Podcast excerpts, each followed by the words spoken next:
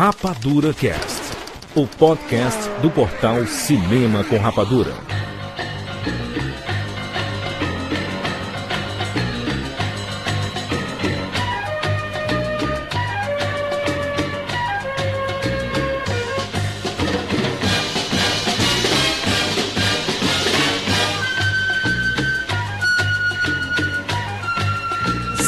Sejam bem-vindos, seres rapadurianos de todo o Brasil. Brasil. Está começando mais uma edição do Rapadura Cast. E eu sou Júlia de Filho. E no programa de hoje nós vamos falar sobre os quatro filmes da franquia Missão Impossível. Estamos aqui com o Maurício Saldanha.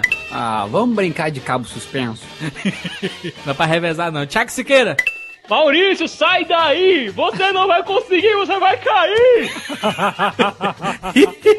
Gente, nós vamos falar aqui sobre os quatro filmes da franquia Missão Impossível, liderada pelo Tom Cruise, se prepare, porque tem muitos spoilers. Se você não viu nenhum dos quatro filmes, não sei em que planeta você estava.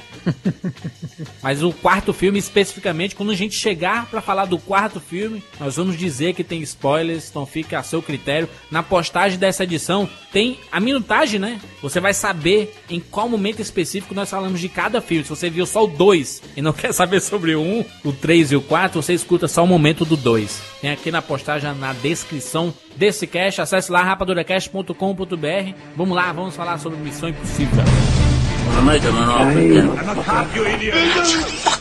James Bond. Life was life. You can't handle the truth. Johnny. I'll be back.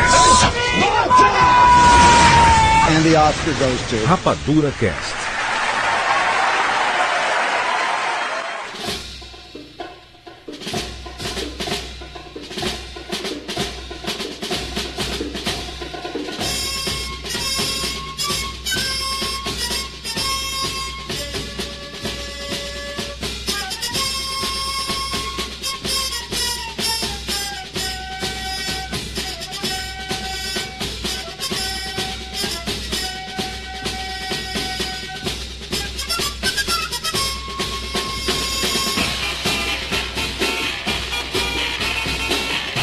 Volta novamente com a série Franquias, agora para falar sobre Missão Impossível. Antes a gente tem que falar sobre a série, né? A série famosíssima. A série rolou em dois, dois fronts diferentes, certo?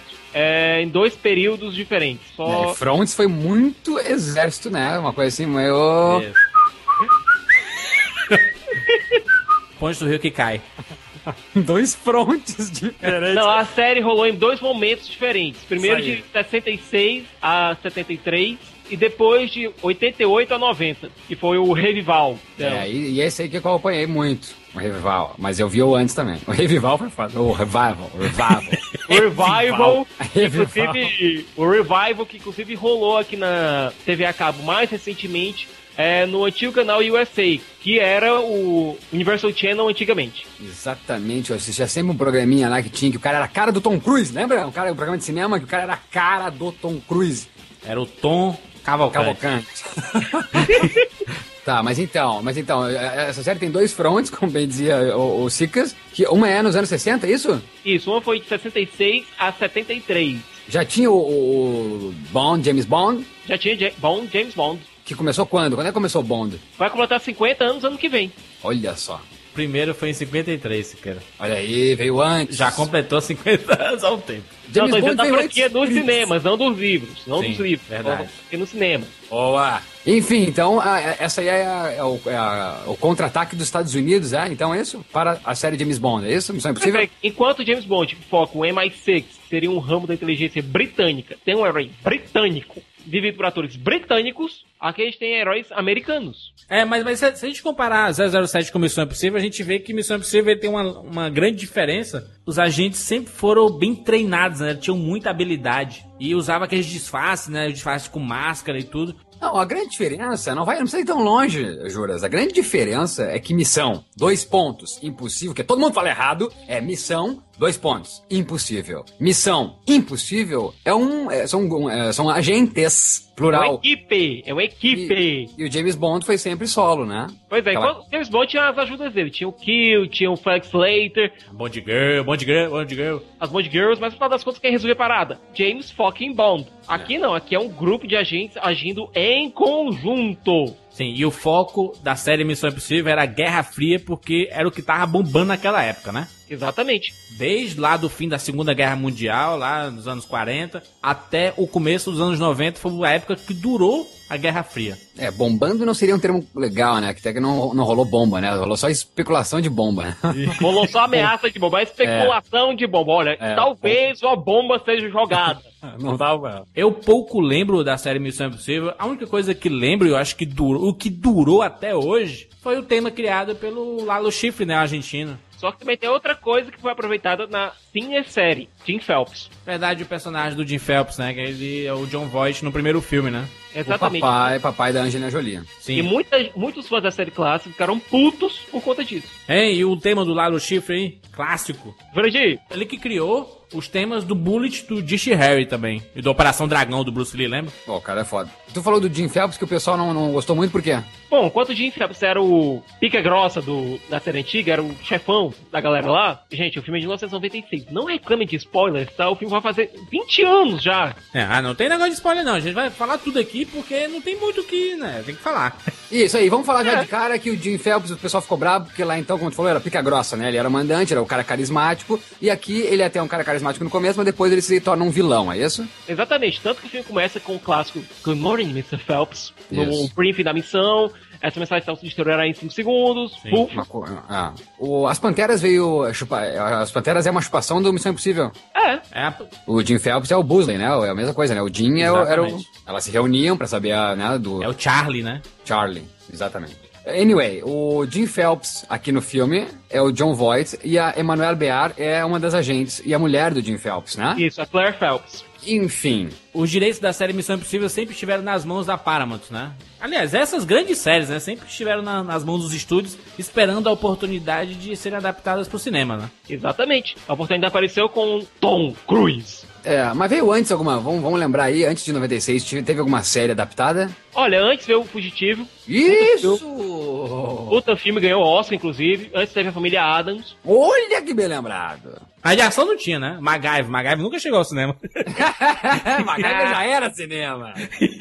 Daí eles tinham esse trunfo que era Missão Impossível e, e automaticamente, né, pra bater de frente com o James Bond em termos de ação. Até porque o, último, o, o Bourne veio qual o primeiro Bourne? Era no, anos 2000? O Bourne é totalmente anos 2000, né? Olha, totalmente anos 2000. O que a gente pode dizer é que com o revival da franquia James Bond com o Pierce Brosnan, Sim. o pessoal viu, olha, tem público. Os agentes estão faltando, estão fazendo falta no cinema. É, no começo de GoldenEye, o primeiro diálogo do 007 com a Amy, primeira vez que a Judy Dench assumido o papel, é, tem um diálogo que ela diz, olha, bom, você é uma relíquia da Guerra Fria, eu não gosto de você, você tá parado aqui, você ainda tá com os métodos antigos e tudo. Aí é que tá, os roteiristas de Missão Impossível pegaram isso e resolveram aplicar. Olha, gente, a Guerra Fria acabou, o pessoal que era espião antigamente, hoje em dia, tá pra baixo, não tem mais o que fazer, a gente pode utilizar isso pra o quê? Pra fazer um belo um vilão. Um cara que era muito utilizado antigamente pelo governo e tal, é, que tinha muita influência, hoje em dia é funcionário público, não tem mais aquela. O romantismo não tem mais aquela grande coisa de ser um agente secreto. Hoje o cara é um funcionário público, não tem mais Guerra Fria.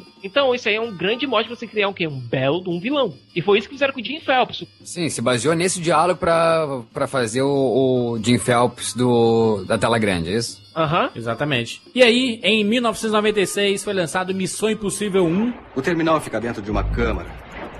A única pessoa que tem acesso à sala passa por uma série de checagens de segurança. William A primeira é uma identificação do tipo de voz e um código de seis dígitos.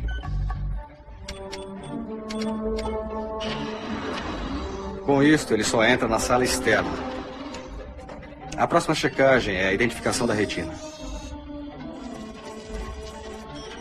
E, finalmente, as medidas defensivas de intrusão somente são desativadas com um cartão eletrônico duplo, que nós não temos. Bom, dentro da câmara existem três sistemas operando mesmo que o técnico esteja fora da sala. O primeiro é um sensor sonoro. Qualquer ruído mais baixo que um sussurro é detectado. O segundo sistema detecta o aumento da temperatura. Mesmo o calor corporal de uma pessoa não autorizada na sala vai dispará-lo se a temperatura elevar um único grau.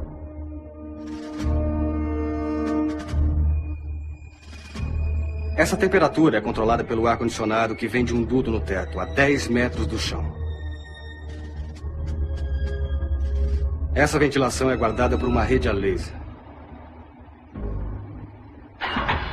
O terceiro sistema está no chão. É um sensor de pressão. O mínimo aumento de peso dispara o alarme. Se algum desses sistemas for desligado, vai ativar automaticamente uma tranca. Agora, acreditem quando eu digo, cavalheiros, que os três sistemas são uma obra-prima. E você acha mesmo que podemos fazer isso?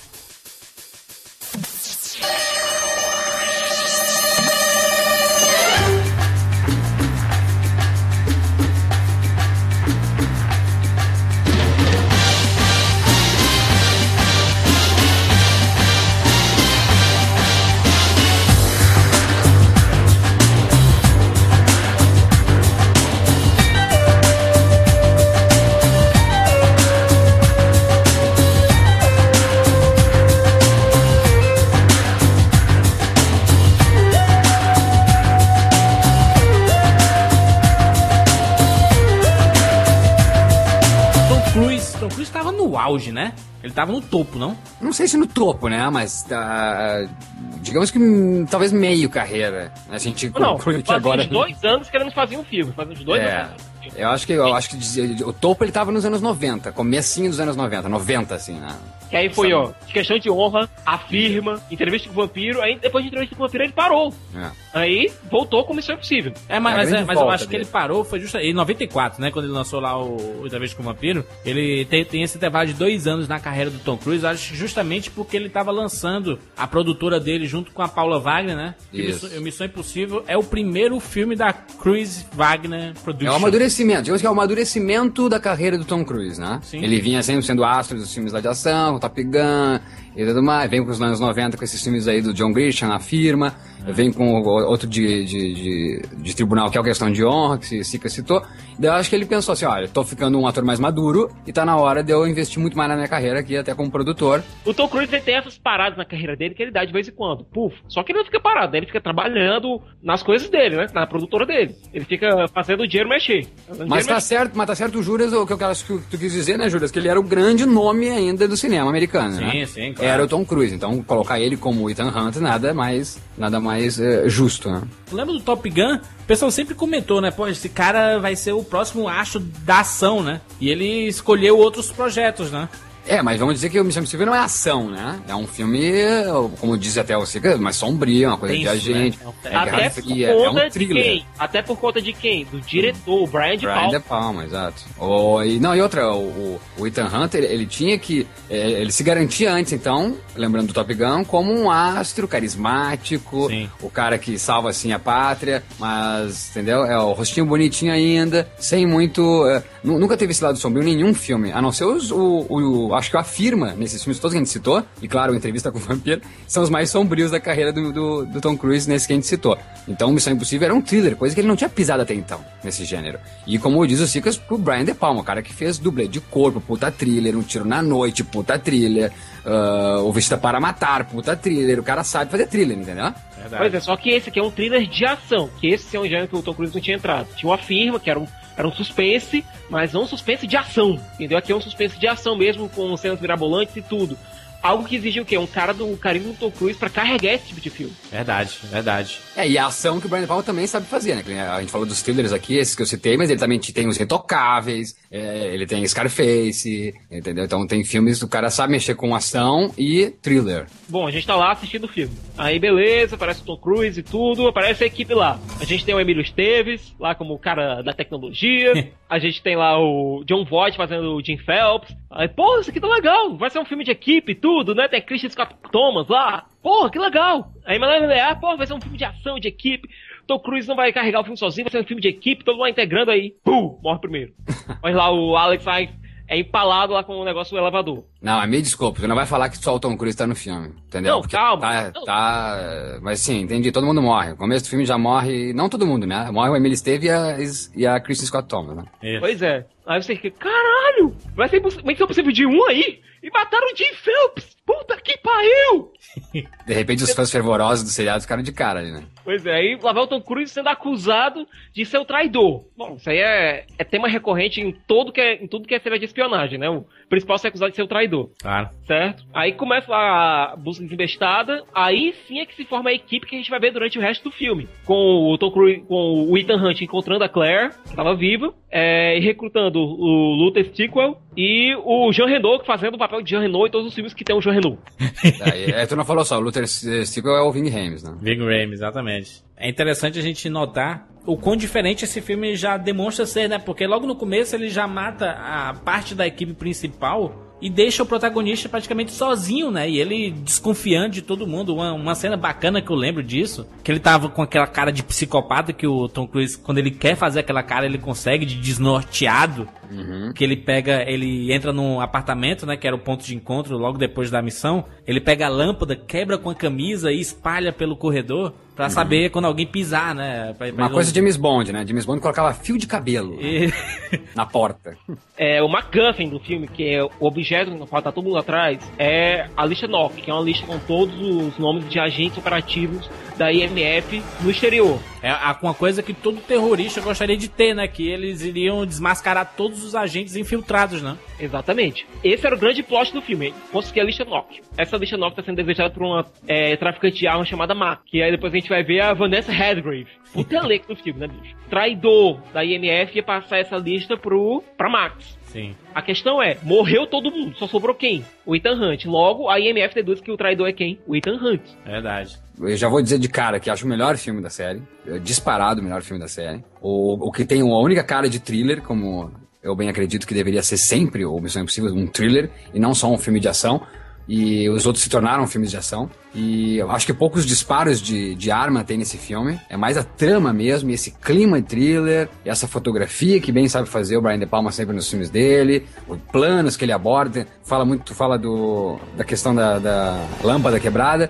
Eu lembro muito de um plano dele na, na cabine telefônica dizendo They knew it, they knew it, eles sabiam, eles sabiam, sabe? E, esse, e esse clima de é, claustrofóbico, ele sabe, ele sabe tra- trabalhar com clima, com a fotografia, né? A gente, quem não lembra dos Intocáveis e da, da menção a, a, a Encoraçado Potemkin com o carrinho de bebê descendo as escadarias nos Intocáveis. O cara é dono de grandes cenas e de grandes climas. Então acho que foi grandio, grandiosa a, a adição do Brian De Palma nesse filme. E que depois eu acho que na série não tem mais isso, um diretor desse nível pra criar um clima de thriller. Clima thriller, ele pega acho que 60% do, do, do filme. Aquela parte toda, aquela parte inicial, até mais ou menos 60% do filme. Depois dali ele tinha que desenvolver a parte de ação, porque enfim, né? Não é um thriller puro, é um thriller de ação. Sim, é. Bom, sim, é sim, que- sim, mas ele é muito mais thriller, eu acho, Claro, inclusive nas claro. cenas de ação. A, É. cena do, a, cena do próprio metrô é, é incrível, e quem conhece o trabalho do Brian De Palma sabe que aquele não é só um metrô, é um metrô do Brian De Palma.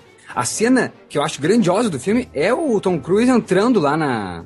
Pra pegar o disquete, era Sim, disquete, meu Deus Que do céu. fantástica cena. Aquilo é Jesus. genial. Nem, nenhum Do filme da cinema. série teve uma cena. Nenhum filme da série, exatamente. Quizá eu vou- podemos tirar do- da da série e falar no cinema. Não sei se foi criada uma cena tão tensa quanto essa que o Tom Cruise entra. Aonde é o Sicas que ele entra? É lá em Langley. Em Langley ele entra, ele tem que pegar então a, a lista dos agentes. E ele não. Ele, ele tá num super cofre, tipo, não pode tocar porque tem te- a temperatura. Sensores, né? Le, le, Pode notar cena que é descrito como é lá dentro. verdade. Aí lá vem o Ethan Hunt descrevendo todos os sensores de pressão, de temperatura, de áudio. Ima- imagina o cara Não, trabalhar o ali, cara. Rames, daí o Vinny Rames diz assim, ó, Vinny Rames, e nós vamos tentar fazer isso? E ele, nós vamos fazer isso. E o Tom Cruise fala isso com uma convicção, cara. O Ethan Hunt ele demonstra muita segurança no que ele tá fazendo. Ele nunca acha. Tu pode perceber que nos quatro filmes ele nunca fala, porra, a gente não vai conseguir fazer isso. Quem fala são os amigos Ao da mesmo, equipe. tempo, ao mesmo tempo, Ju, eh, Juras, que ele fica nervoso e Claro. temos, como você bem disse, que ele sabe fazer as caras boas. E coisa que a gente nunca viu no James Bond, né? James Bond é indestrutível, Sim, sabe? é. Ele nunca faz uma cara de nervoso ou de tipo, estou perdendo o controle, ou tipo, oh meu Deus, eu estou ralado. Verdade. E o Tom Cruise faz essa cara, né? Faz essa cara de desesperado. Cara, assim, eu sei o que eu vou fazer, eu tenho convicção que eu vou conseguir, mas a- as coisas podem dar errado, né? Não, eu sou surpreendido. A questão é, eu sou surpreendido. O, o- o James Bond nunca é surpreendido, sabe? E o Tom Cruise é, surpre é surpreendido quando ele vê que tudo E ele tá se errado. adapta. E ele se adapta à situação. Verdade. Ele, pois é, ele tem um plano só, ele vai e vai como um tanque pra fazer aquilo ali. O Ethan Hunt não, o Ethan Hunt, ele vai fazer aquilo ali, se der errado ele vai fazer aquilo, outro, se der errado ele vai fazer aquilo, outro, se der errado ele vai fazer aquilo, outro, O homem é o Batman, cara. O cara tem um plano A pra, pra situação e depois tem um plano B, C, D, E, F, G, H, I, J. Mas, mas é, é interessante pensar isso quando a gente falou ali que é cena do cinema. Quando a gente fala cena do cinema, é que eles entram no rol daquelas grandes cenas da, da história do cinema, né, que entraram pra história. Essa cena dele descendo e o Jean, o Jean o rato lá e ele cai de uma, de uma vez, que ele chega assim a, sei lá, quatro dedos do chão e ele fica tentando equilibrar o braço, meio que nadando no ar. É incrível. demais, cara. Olha, olha olha- só quanto tempo. O Sicas falou, né? Que vai ter spoiler porque faz 20 anos o filme quase. Tem mais de 15 anos, isso é muita coisa. Mais, mais de 15 anos, com toda a tecnologia que existe hoje no cinema, é difícil ter, alguém criar uma cena como que se criou há 16 anos atrás, cara. Quando vem o, como disse o Juras, quando vem o rato, corta pro Tom Cruise, quase caindo quatro dedos, como diz o, o Juras. Daí quando volta pro Jean Reno, tá o, o rato morto. O que, que ele fez? Ele mordeu o rato, cara? Ele, ele Não, um e o detalhe é o golpe. seguinte: é mostrar uma porra do rato junto do Jean Renault, que é o traidor ali. Que é um dos Exatamente. traidores. É, ele é o rato do time. Ótimo. Esse, esse- essa cena do cabo suspenso começa aquela loucura do Tom Cruise em dispensar dublês. Gente, gente, a hora, a hora que o cabo fica suspenso. Não, é que, é antes de ficar suspenso, que tá ali no. É, eu me arrepio só de lembrar dessa cena. Que ele tá ali mexendo, ele tá tocando só no. no, no móvel ali, né? No móvel que tá o computador. Aham. E que ele dá aquela voltinha, cara, pra ficar com o pé. Os pés em cima. Cara, isso é Puta fantástico. que pariu, sem corte nenhum, cara. Não é só bem executada pelo Tom Cruise e bem coreografada, como é muito bem filmada ali, cara. É o momento chave do filme, é um momento de tensão que tu fica, caralho, é, é uma coisa que vem se repetir em outras partes do filme, mas nesse é muito tradicional isso de você ficar, pô, se contorcendo e puta que vai dar errado, o cara vai cair, vai pingar, o suor tá, derret... tá saindo da testa dele no óculos e vai cair no chão e vai apitar tudo e tu fica se tremendo, se balançando. É Foda genial, é genial.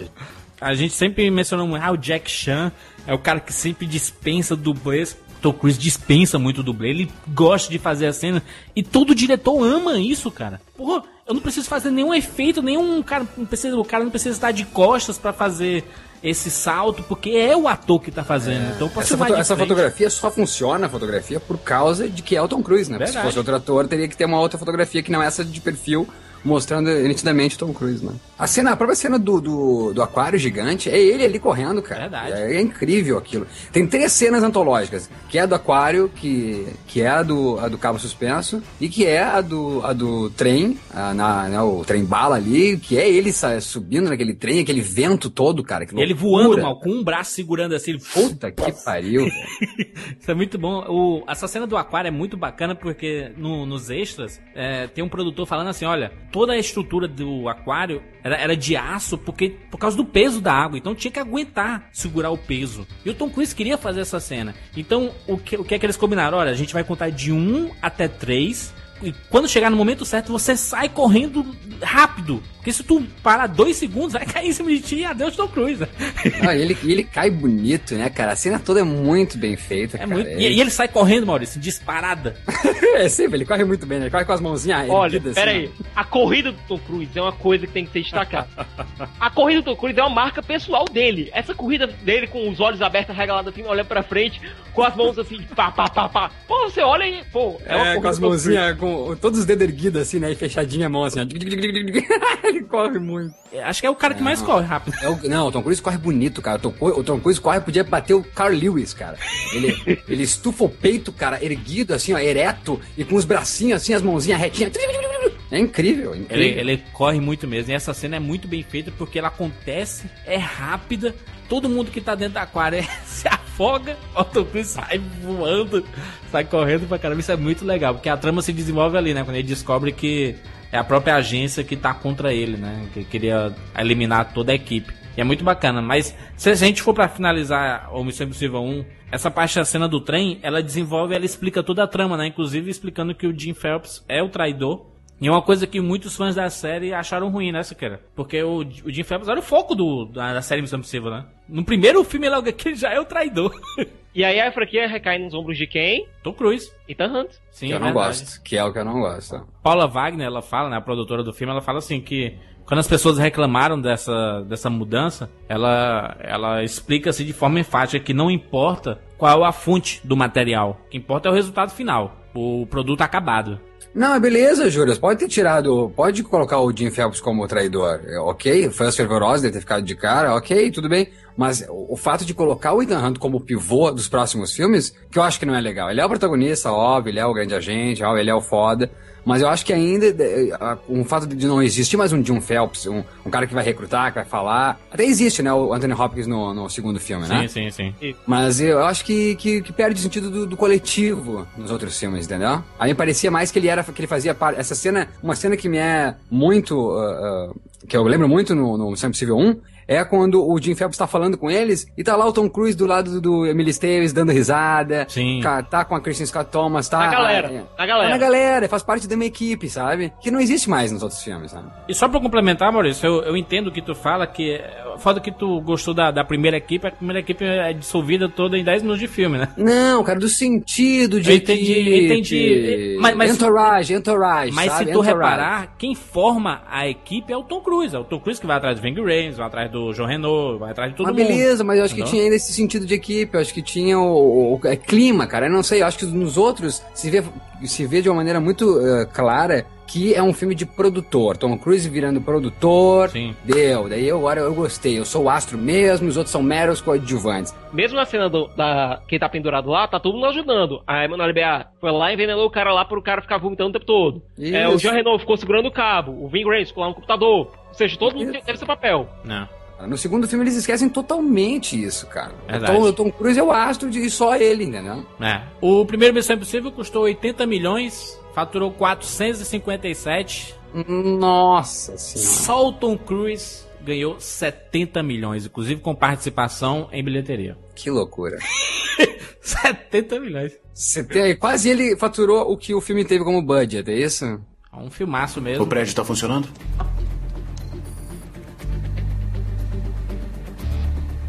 Não é isso exatamente. Desculpe, mas são as instalações da Biosite, a estrutura de estoque. Eu vou conseguir no minuto. Escritório central, pronto, dá uma olhada nisso. Começa de dentro pra fora.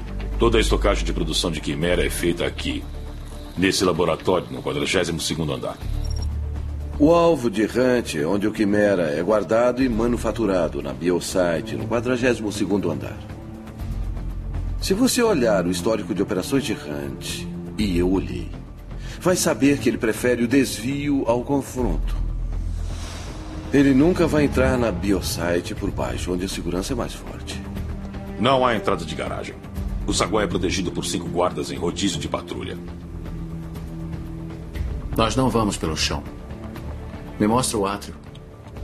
O átrio. Coisa única. Passa pelo centro do prédio. Fornece luz natural 24 horas por dia através de espelhos e células de armazenamento da luz do dia. Ótimas condições de crescimento de vírus. Termina num chão de vidro que serve de teto para o laboratório. Ah, ah. O telhado do átrio fecha com o pôr do sol.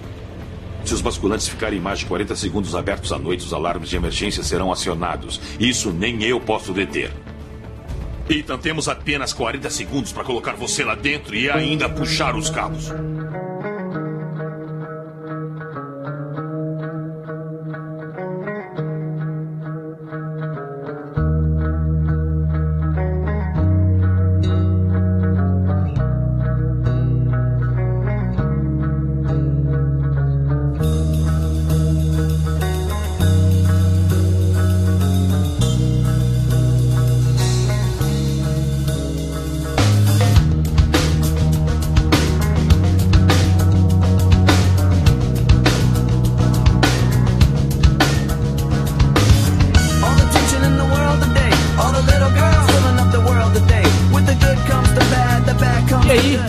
2000, Missão Impossível 2, Tom Cruise está de volta agora com o John Woo na direção.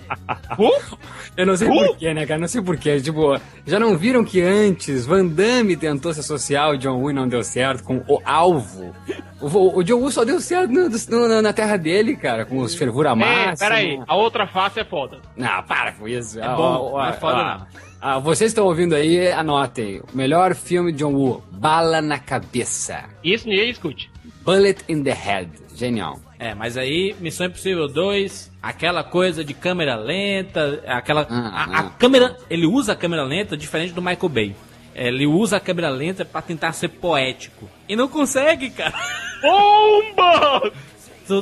Lembra aquela cena do Tom Cruise com a Tandy Newton e ele quer emular um- uma cena espanhola, sei lá, e eles andando em câmera lenta, se encarando, e Nossa. entre eles a, a roupa O da mulher. vestido, é, vem a mulher dançando com as canuelas. Ah, Eu, não, pô, não. passa pra frente, passa. Olha, o Robert Tauer, ele fala nos, no- nos extras. Eu fui contratado pra escrever o roteiro e eu recebi as cenas de ação já prontas. Eu tive que montar uma história, um roteiro em cima dessas cenas de ação. O Robert Town tá no roteiro desse filme? Sim? Robert Town do, do Chinatown? O próprio. Que isso? Antes de contratar diretor e roteirista, os produtores já tem, ó, a gente tem que colocar essa cena de ação porque vai ser foda pra caramba, vai ser foda e o cara tem que desenvolver em cima disso. Muito, muito filme de ação é desenvolvido assim. As cenas de ação já estão feitas, idealizadas e é desenvolvido um roteiro em cima dessa cena de ação, né? Só que eu acho que não é. Você não pode relevar o filme antecessor, que é Claro. acerebrado. Tem cérebro no filme. Primeira Não, se- aparição do Ethan Hunt no filme. O cara tá no penhasco, é, escalando, sem equipamento. Não, não é a primeira. A primeira é, É ele no num avião. Mas não é Não, o Ethan Hunt, né? Não era o Ethan Hunt, é do Ethan Hunt. É, ele tá O com uma Ethan- máscara, ele tá com uma máscara e já. já que na verdade é a plot desse filme que é o tal do, do vírus, né? O Quimera. Isso. Quimera e a cura que é o, Belo, o Bellerofonte. Isso. Daí tá, tá no avião e a gente descobre que é o Douglas Scott, o grande vilão do filme, que tá na- com a cara do Tom Cruise, né? Com aquela. Com, que a gente já viu no primeiro filme a questão das máscaras, muito mais bem evoluída. Porque sempre quando o cara vai puxar, se transforma, né? Um efeito ali de efeito especial que emula a cara do outro do outro. Enfim, nesse tá muito mais perfeito. Isso- Inclusive com a voz, né? Tem um sistema de voz agora que você Isso. coloca na garganta. Que, aliás, eu gostei do gadget pra mostrar, olha, não é o cara que imita a voz, ele tem um gadgetzinho aqui que grava a voz e Isso. pronto. Gostei desse toque. E daí o avião desaba, cara, morre todo mundo e eles pouco se importam, cara. Já É. mostra daí o Tom Cruise numa montanha, tipo, foda-se Escalando sozinho, sem cabo nenhum. Mas olha. Olha, primeiro, eu não gosto do vilão desse filme. Eu detesto o vilão desse filme. Por que eu digo isso? Porque existem poucas coisas é, menos criativas do que você criar o irmão gêmeo maligno do protagonista. É. E basicamente é o que o Douglas Scott é. Tanto que o próprio é, chefão vivido pelo Anthony Hopkins, olha, ele é igual a você em matéria de tamanho, é, em matéria de força, matéria de habilidade. Ele é o seu oposto. Ou seja, o vilão já começa sendo desinteressante daí. Se vê que o filme tem um apelo muito mais lado sensual, Sim, né, na, na- na- na- no Tom Cruise, na Tandy Newton, nesse, nesse, nesse quesito, ah, vamos passar o filme na Espanha, então tem esse charme espanhol, toda Romântico. hora. A trilha, a trilha sonora é do Hans Zimmer, Missão Impossível 1, a trilha é do Danny Elfman, o- no 2 é o do Hans Zimmer. E só pra falar também da questão do tema, que eles tiveram que adaptar o tema clássico do, do Lionel Schifrin. E quem fez o remix do tema foi a dupla lá do YouTube, né? O Larry Mullen e o Adam Clayton. Ah, sim. E agora no segundo que foi reaproveitado e adaptado pelo Hans Zimmer e com a música do Limp Bizkit, né? Isso. E também do Metallica. Do you bury when I'm Ah, gone? tem muita coisa, tem Rob Zombie, tem Foo Fighters, tem um monte de coisa. Eu entendo, eu entendo o Sicas aí que tá reclamando dos vilões, da, da- da- do- tá reclamando da, da questão do desse vírus quimera que no começo se mostra ah, poderosíssimo e não causa efeito nenhum nos personagens. Né. Mas o que eu acho, uh, Sicas, ao meu ver, e Juras, o erro do filme é apostar numa história de amor. Desde o começo Sim, se assume uma história Que de não amor. tem química nenhuma. É, é- Nenhuma, é né? engraçado, sabe quem foi que sugeriu a Tandy Newton pro, pra esse filme? Foi a Nicole Kidman, que era casada com o Tom Cruise naquela época, cara. Oh, meu. Ah, só vale lembrar que o Douglas Scott seria, né, o, o Wolverine, só não foi porque ele quebrou uma das as costelas fazendo a cena de ação. Doug Scott, o vilão do Missão Impossível 2. Deve ser naquele final, né? Aquela porradaria. E o Jackman agradece isso. Nesse filme mesmo, né, Mal? Nesse, filme filme, ele quebrou a costela. Dá pra ver claramente que. Dá pra supor, então, claramente, se é que é possível essa frase. ah, Na hora que eles estão brigando no final na areia e que o, Tom Cruise joga o cara em cima da, uma- de uma pedra, cara. Cai ele de costas, sem dublê, em cima de uma pedra. Acho que é ali que ele se fudeu e perdeu o Wolverine. E, aliás, nunca mais fez nada relevante, se é que a gente pode considerar Missão Impossível 2 relevante. Que- Douglas quebrou a Scott carreira nunca dele. mais. Quebrou a carreira do cara.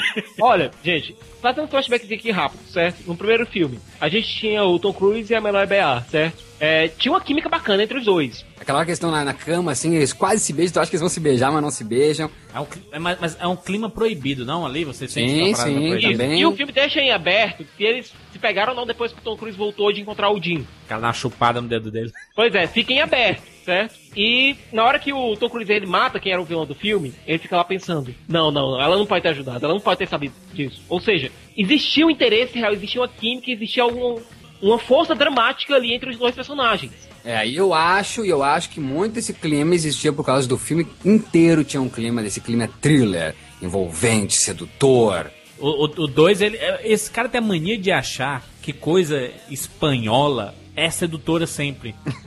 Não, jura, jura, jura, cara, isso. o que é, juras e cicas, o que é a cena Do poste. Já, já, já tem a primeira cena que o Júlio só falou, que é um saco da vontade de vamos lá, passa pra frente, que eles ficam só se encarando e entre esse, esses olhares tem aquela mulher dançando as castanholas. Depois tem a outra cena, cara, que é eles dois banheiro. no carro, cara, no Ah, carro. o post dos dois postes. Que lixo aquilo ali, E dourado. ficam, e, o- e o carro vai dando, o carro, o carro vai dando, vai dando, vai girando, vai girando o carro, e eles ficam se encarando, cara, não, não. Brega! E o Tom Cruise com aquele cabelo, aquele cabelo cera ceramida esvoaçante, cara.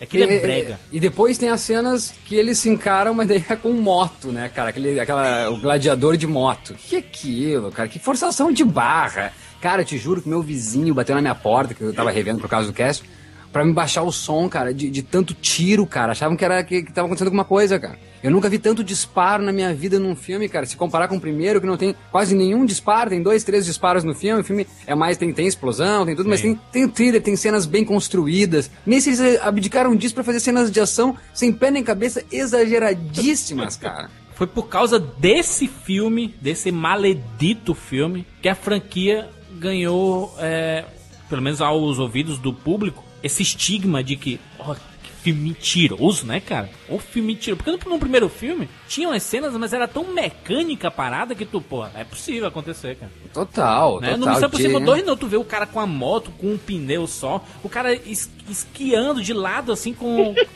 no chão, e a moto andando assim. E a outra, por que, que tem aquela cena no começo, na montanha, você não vai usar ela adiante? Eu pensei que ia ter alguma cena envolvendo escala, uma escalada, sabe? Eu Montanhismo. acho, eu acho que o Tom Cruise queria escalar a montanha e disse, olha, então vamos botar no filme, porque é tão legal, né? Tão bonito aqui, né?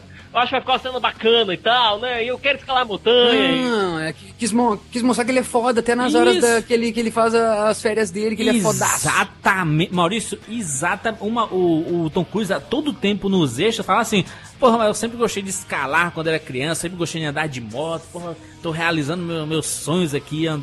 E o John Woo tava cagando, porque tava pensando: Pô, tô dirigindo o Tom Cruise, meu Deus, filme grande.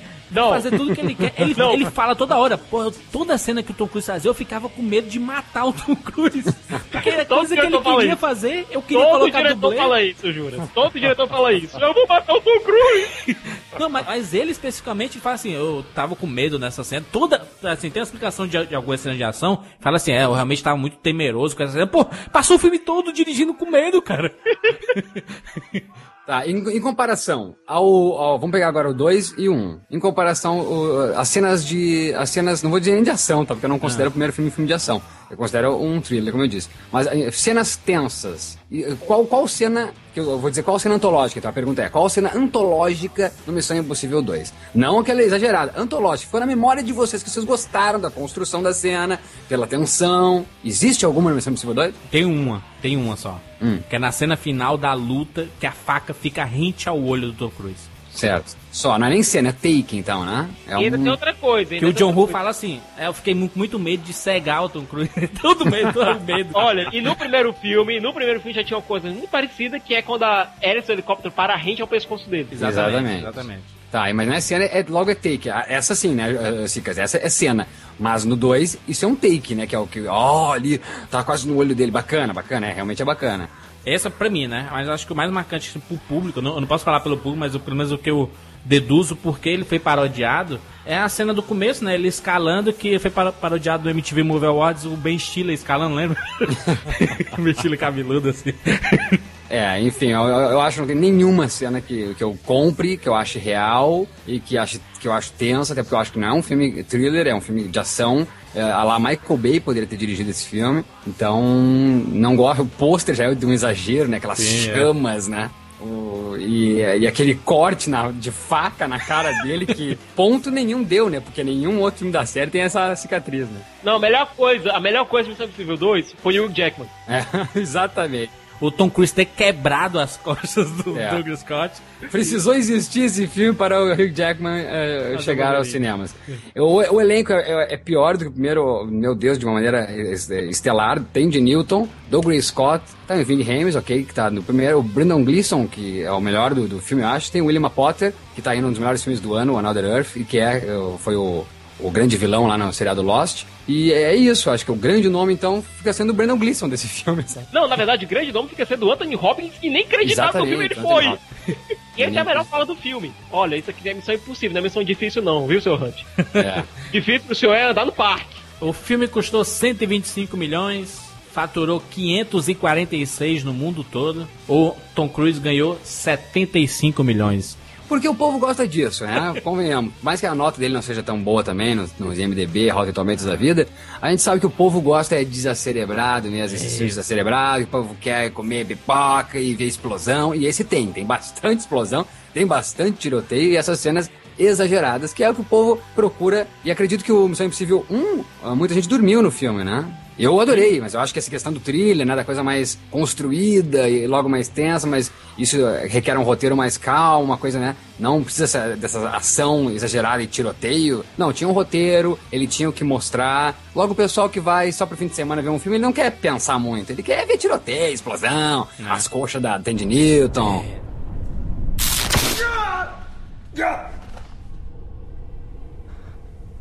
Colocamos uma carga explosiva na sua cabeça.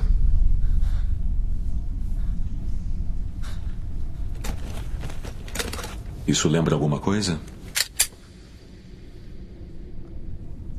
O pé de coelho, onde está? Eu dei pra você. Ethan. Onde está o pé de coelho? Espera. Então, você está dizendo que não era ele? O que eu dei pra você Vou não era. até dez. E vai me dizer onde o pé de coelho está. Ou ela morre.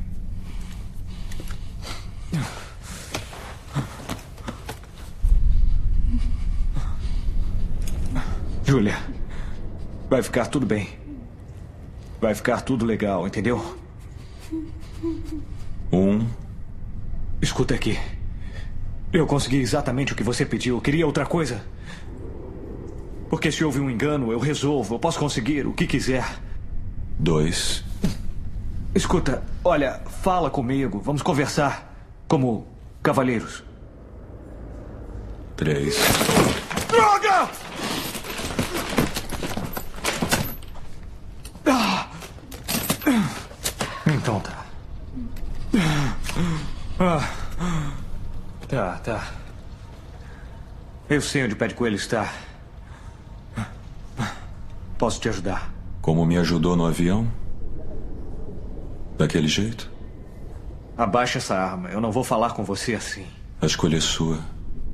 Quatro. O pé de coelho está em Paris. Quer saber onde em Paris? Então solta ela. Ou você nunca Não vai. Está em Paris. Cinco. Eu consigo pra você. Mas se você a matar, não vai conseguir Seis. nada. Você está me ouvindo? A única maneira de conseguir o que quer é... Não, não, não, não! Acha que eu tô brincando? Seu filho da Acha mãe! que eu tô brincando? Acha que não sou capaz? Onde ele está? Onde é que está? Olha pra mim. Onde é que está? Olha pra mim, fica Sete! acordado. Sete! Eu vou matar você. Eu vou matar você. Eu juro por Deus que eu vou matar você! Oito! Não, por favor.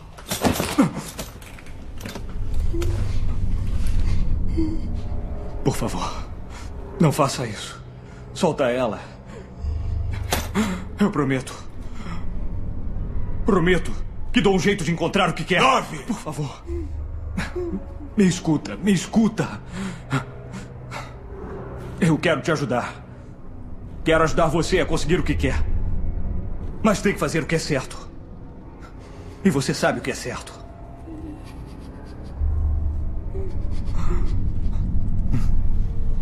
Não. Não.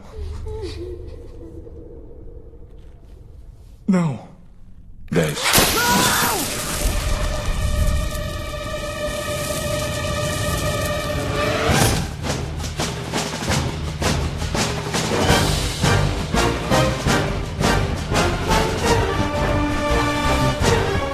Em 2006 foi lançado Missão Impossível 3. Demorou, hein? Seis aninhos. Foi o que mais demorou, né? Foi quando fez 10 anos, né? 10 anos do primeiro filme. Missão Impossível 3, dirigido pelo novato J.J. Abrams. Primeiro, filme, do homem. E é engraçado que o Tom Cruise fala isso no- nos extras do DVD. Ele fala assim: olha, eu tava assistindo. A gente tava trabalhando no roteiro do Missão Impossível 3 e eu tava assistindo. Ah, vou ligar a TV aqui. Aí tava passando Elias. Pô, tem uma cena de ação boa, né? Bem filmado e tal. Que faz isso aí? É o J.J. Abrams, liga pra ele aí. Chamou o J.J. Abrams pra uma reunião. Quando ele entrou na, na casa do Tom Cruise, ele já falou: e aí, quer dirigir Missão Impossível 3? E é legal isso, né? O cara assistiu Elias, é, que é uma série muito bem filmada em termos de ação também, né? E acho que era aquilo que ele procurava, né? Uma, uma visão nova, né? Uma cara nova. E eu já digo logo de cara, Missão Impossível 3 é o meu favorito da franquia. Eu adoro esse filme. Não gosto. Posso dizer porque eu adoro esse filme? Hum. Porque ele finalmente tem um vilão bacana. ou, ator, né? Pô, Philip Seymour Hoffman. Eu assistindo, assisti antes de ontem. O Missão Impossível 3 revi, né? Só tinha, só tinha visto uma vez nos cinemas e fui rever agora. Cara, o Philip Seymour Hoffman, se fosse um pouquinho mais magro, ele daria um ótimo Coringa, cara. Ele tem uns trejeitos e quando ele fala com raiva. Pinguim, né, cara? O pinguim ele poderia ser. Não, não, mas ele tem, tem um jeito de, de maluco do Heath Ledger, sabe assim? Entendi, Tem, entendi, tem, entendi. tem uma hora que o, o Tom Cruise captura o, o personagem lá do, do Philip Seymour Hoffman e começa a interrogar. E aí, cadê? E ele, você tem mulher? E ele, não, eu tô, quero saber o que você tem aqui. Você tem filhos? Ele, ele responde sempre com uma coisa nada a ver em relação ao aquilo que o Tom Cruise tá perguntando. E a Sim. cara que ele faz assim, uns estalos na boca assim. Você tem É. filhos? Sim, tipo, Sim, cagando sim, pra sim, ele, sabe? eu, eu imaginei, caralho! O próximo Coringa, cara. Não, e pra mim, o, o legal do Owen Davian, que é o personagem do Philip Seymour Hoffman, é a calma dele. Verdade. Ele vai assim numa calma, assim, depois vai no crescendo, e o cara vai. Ah, pronto, a cena do começo. Pra mim, a cena do começo é uma das melhores. Que tá lá o. Primeira coisa que a gente vê, o Ethan Hunt amarrado numa cadeira, indefeso, Verdade. uma mulher na frente dele, ele- a gente vê que essa mulher é é importante pra ele, e aí lá, você tá bem? Tá, o que é que tá? Aí você não sabe o que tá acontecendo lá. E é uma contagem regressiva, né? Ele falando, ó, você vai me dizer onde está o pé do coelho? Se você não disser, eu vou matar. Ele humaniza o Ethan Hunt, coisa que nenhum outro filme humanizou. Se lá, o primeiro prevalecia a história dos agentes num, num coletivo. Se no dois prevalecia o romance do, do, do Ethan Hunt com a Tandy Newton. Aqui ele prevalece o lado hu- humano do personagem do Ethan Hunt, né? Que a gente já, depois dessa cena aí do, do, do prólogo, a gente já, já conhece a casa do Ethan Hunt, coisa que a gente nunca conheceu, né? A namorada dele, então, um interesse afetivo dele muito eh, eh, real, né? Não era aquela coisa de ele estar em romance com alguém que a gente vai conhecer ou não, se vai dar certo. Não, já, já é consolidado. Existe. É ele- noiva, né? Uma noiva, Uma, né? uma É o noiva, noivado perdão. dele. Exatamente, já tá uma noiva. É, então é isso, essa humanização do Ethan Hunt que eu gosto. De novo, o sentido do coletivo, porque ele, ele agrega de novo aí, traz no elenco o Simon Pegg, que vai continuar na série, porque funciona muito, o Simon Pegg. É, o Jonathan Ryan, a Ryan, Rhys Myers, que acho que não funciona muito. E a Kerry Russell, que bem o J.J. Abrams conhecia da, da série Felicity que ele criou. É, e acho fantástico esse prólogo. que Vocês estão citando aí, acho, acho que o Tom Cruise nunca atuou tão bem quanto nesse prólogo, né? Porque tá ali o monstro, como vocês bem citam aí, o Philip Seymour Hoffman, tirando do Tom Cruise essa belíssima atuação. Só que, de novo, aquela coisa também do J.J. Abrams, essa marca, né? É fast forward, é flashback, é uma cena que nós vamos ver depois no final. Enfim, eu não... é, dessa construção que eu não gosto. Mas é impecável essa cena e eu não encontro no filme uma cena tão forte como essa. E eu não gosto disso, de, de quebrar o espaço-tempo, porque quando ela rola depois, ela não tem o mesmo impacto, entendeu? Mas, mas, mas ela passa passando, né? Ela não, não reprisa toda, não. Agora, peraí, Maurício, como é que tu não gosta dessa construção do J.J. Abrams e tem Lost tatuado no teu corpo? Não, cara, de- de- não, ne- ne- nesse filme, né? Nesse filme. Na série acho que faz todo sentido, né? Em seis anos, pra construir uma história envolvente, tu tem que brincar com uma série de, de linguagens narrativas. Agora, nesse filme, acho que não, não, não caiu bem. E acho que, de novo, é um filme de ação, que acho que vocês gostam mais do que eu, que acho que prefiro Missão Impossível como, como, como me foi apresentado no 1, um thriller. Não acho um thriller, acho que faz mais, thr- é mais thriller do que o segundo, mas ainda acho muito mais ação, um thriller de ação do que um thriller de ação, né? O outro é mais um thriller de ação, que é o primeiro, o outro é um thriller de ação! O- e o terceiro filme é um thriller de ação. Eu nem acredito que o terceiro filme seja um thriller de ação, acredito que seja uma ação com pitadas dramáticas. Ele é um filme de ação por natureza, mas É. tem, muito, tem muito lado dramático, sabe? É o drama do J.J. Abrams, é. Sim. A equipe foi montada, certo? Cumpriram a missão lá, a missão deu merda depois. A resgatar Felicity. Resgatar a Felicity. E de cabelão, viu, gente? Graças a Deus ela não cortou o cabelo. Que morre muito bem, por sinal, né? Que morte Uma, boa, uma bomba né? foda na cabeça, né? E eles... Parece que ela tá morta mesmo ali, né? Não, O olho. aliás, o olho foi feito pela ILM. Olho. Aquele olho é da ILM. Eles ressaltam muito isso, né? O trabalho da, I- da ILM no, nesse filme. Isso. Porque aquela cena das explosões e o helicóptero passa entre a explosão é um helicóptero de brinquedo. no filme fica tão real. Eu adorei a trilha de comentários do filme, que aliás, se você pegar o DVD, a trilha de comentários está legendada, então você pode assistir numa boa. Quem é que comenta o filme? O J.J. O Abrams e o Tom J.J. Abrams Cruise. e o Tom Cruise. Ah, que legal. É muito bom. E o legal é falando sobre o quê? É falando sobre a montagem do filme. Que tinham sequências é, de 5 minutos, que parte dela foi filmada é, na China, parte dela foi filmada no estúdio da Paramount, parte dela foi filmada em outro canto, e depois eles montaram pra ficar tudo junto. É. Pô, fica muito bacana ver como ele tá animado falando do trabalho, entendeu? Não, é, e, o Tom Cruise toda hora fala, né, porra, dá pra perceber a energia do cara, é o primeiro filme dele pra cinema. O Tom Cruise, o DJ Abrams só chegou onde chegou por causa do Tom Cruise, cara. Foi o Tom Cruise que trouxe ele pro, pro grande estrelado, pro blockbuster, filmaço, coisa grande. Não, ele saiu da TV. Tem muita gente talentosa que é fantástica, mas fica presa na TV porque não consegue oportunidade. Foi o Tom Cruise que conseguiu isso, cara. Trouxe o J.J. Abrams, deu a oportunidade, conseguiu, teve um bom resultado e ele conseguiu produzir as suas várias outras coisas, cara. Eu não, eu não acredito que o J.J. Abrams tivesse ficado no Lost ali é, é, e, e ele, e alguém grande não trouxesse ele, dificilmente ele teria esse nome que tem o J.J. Abrams hoje. Ele tem uma- não tem mais um nome, ele tem uma grife, né? J.J. Abrams. Sim, ele, ele construiu tudo ali. Tu vê que toda a estrutura narrativa da própria série Lost tem muito no Missão Impossível, até a hora que o Tom Cruise está sendo ressuscitado pe- pela mulher dele. Eu lembro da, do- da, da cena do que o Jack quer ressuscitar o Charlie na primeira temporada lá, e ele fazendo e batendo com o braço, e a câmera e a- o som, a música do Michael Giacchino bem lentinha, e tudo em câmera lenta, e ele tentando ressuscitar, tentando ressuscitar, até que ele dá aquele suspiro gigante. Isso muito, você lembra? É característica do diretor. Michael Giacchino, cara. Remete muito da, daquilo que ele fez com o J.J. Abrams em Lost mesmo. Agora tem várias cenas que foram feitas também pelo Tom Cruise. Ele, o J.J. Abrams fala assim, olha, o, o papel do Tom Cruise, além de produtor e de ser o líder, né, o, do, do, do elenco, ele foi muito importante para os outros atores porque a galera não tinha tanta experiência em filme de ação e o Tom Cruise ensinava como fazer as cenas de ação, cara.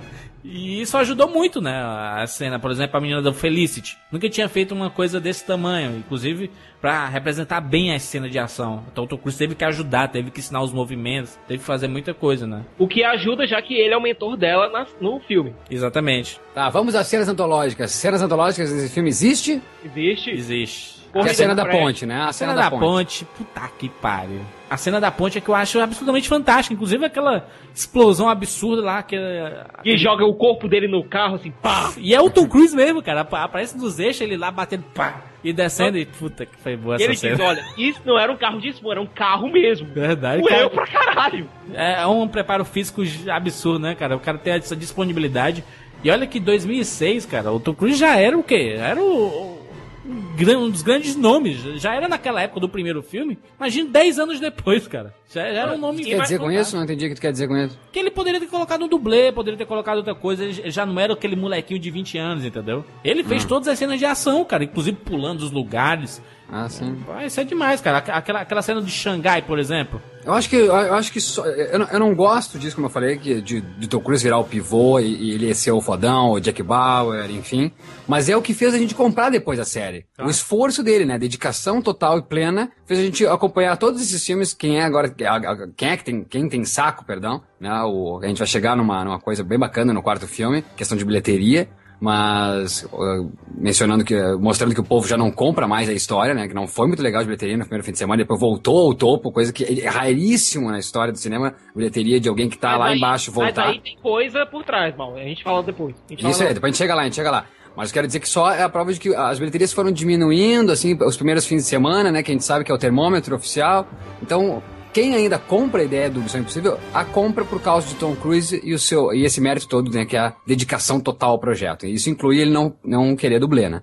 Aí é que tá. Esse filme, esse filme em específico, faz mais sentido ele estar mais envolvido no filme. Por quê? Porque dessa vez é uma história muito mais pessoal pro Ethan Hunt. Sim. Desde o começo é uma história mais pessoal pra ele. Tanto que o pessoal vai. O Luther e a galera vai. O Luther, o Declan, o pessoal vai ajudar por quê? Porque são amigos dele. Eles chegam lá pra ajudar. Olha, a gente tá aqui, a gente sabe, a gente sabe o que aconteceu e a gente vai te ajudar. Nós- e tem aquela noção do companheirismo, tem aquela noção de nós somos uma equipe. Mas a gente nota o quê? Que tem um foco muito mais pessoal nele, porque a história, desde o começo, não foi feito um negócio artificial de no meio do filme, não. Mas, vou- mas fica, isso não atrapalha essa questão pessoal de pegar a namoradinha do cara e virar um. Agora é pessoal, sabe? Vou guardar meu, meu distintivo e vou pegar, porque o cara pegou minha mulher. É, torna uma coisa mais visceral, de repente, óbvio. Mas não, não é uma coisa que, sabe, se comparada com o primeiro filme, a questão da, dos caras estão querendo salvar mesmo a pátria, sabe? Salvar a nação. Mas, é, mas era também pessoal, porque foi, eles mataram a equipe deles, cara.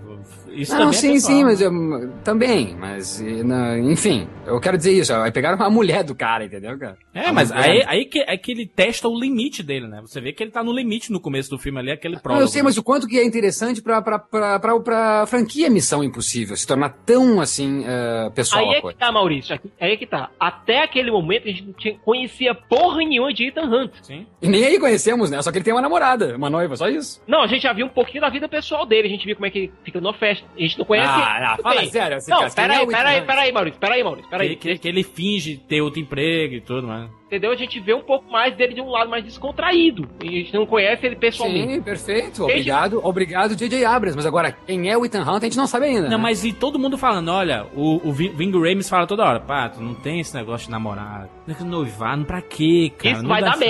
merda. Todo- no filme todo eles falam isso, sabe? Porque eles já são o quê? São agentes que são testados ao limite, que não pode ter esse tipo de brecha, né? Tu lembra que no primeiro filme o que é que eles fizeram? Pegaram o pai e a, a mãe do, do Tom Cruise e disseram que era traficante Não, não. de droga. O tio, o tio e a mãe. Isso. E, e disseram que era traficante de droga. Ainda tinha esse lado pessoal. Sempre teve, se você for, for buscar. Só que ele não, não dava essa abertura. Esse foi deu mais abertura. E tem outro detalhe. Logo na cena do avião, que é pra mim uma das cenas mais fortes do filme, quando o Owen David já diz, olha, você tem uma esposa, uma namorada, eu vou machucá-la. Isso. Na sua frente. É, eu vou fazer ela gritar o seu nome antes de morrer. E, e ele, e você acredita que ele vai fazer isso, cara? Você acredita, porque ele tá falando Porque de a partir forma daí a gente já vê qual, que isso é o quê? O modo operante, o modo de operação do Owen David. Ele vai Ah. atrás de quê? Do que é, do que é precioso pra pessoa e depois aperta aquele ponto. Sim. Uma cena emblemática, tu perguntou, né, Maurício? Lá atrás tem uma cena emblemática desse filme. Tem duas, que eu acho que é a cena da ponte e a cena do Tom Cruise correndo em Xangai, cara. Jesus, a velocidade do cidadão, cara. O cara corre Ah, morre- demais, e, cara. e morre muito bem também o Philip Seymour Hoffman, né?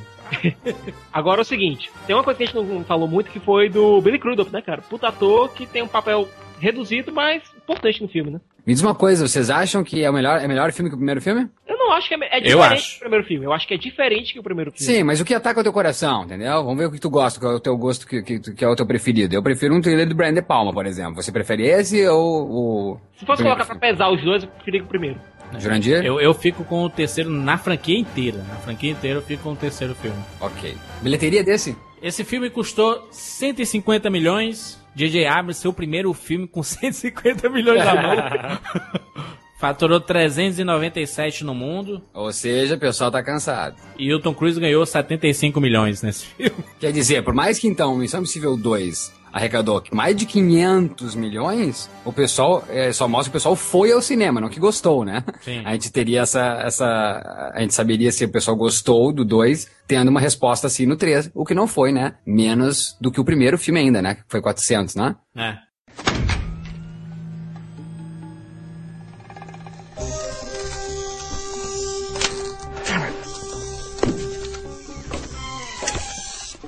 Oh, that's high.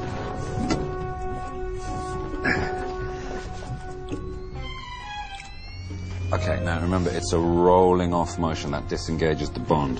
When the meter is blue, that's full adhesion. Easy way to remember, blue is glue. And when it's red? Dead. Uh, here's your cutter, okay, and your server interface, both going back here. One, two.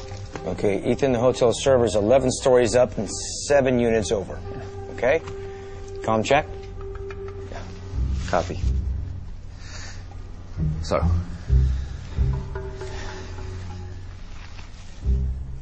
It's 26 minutes to door knock.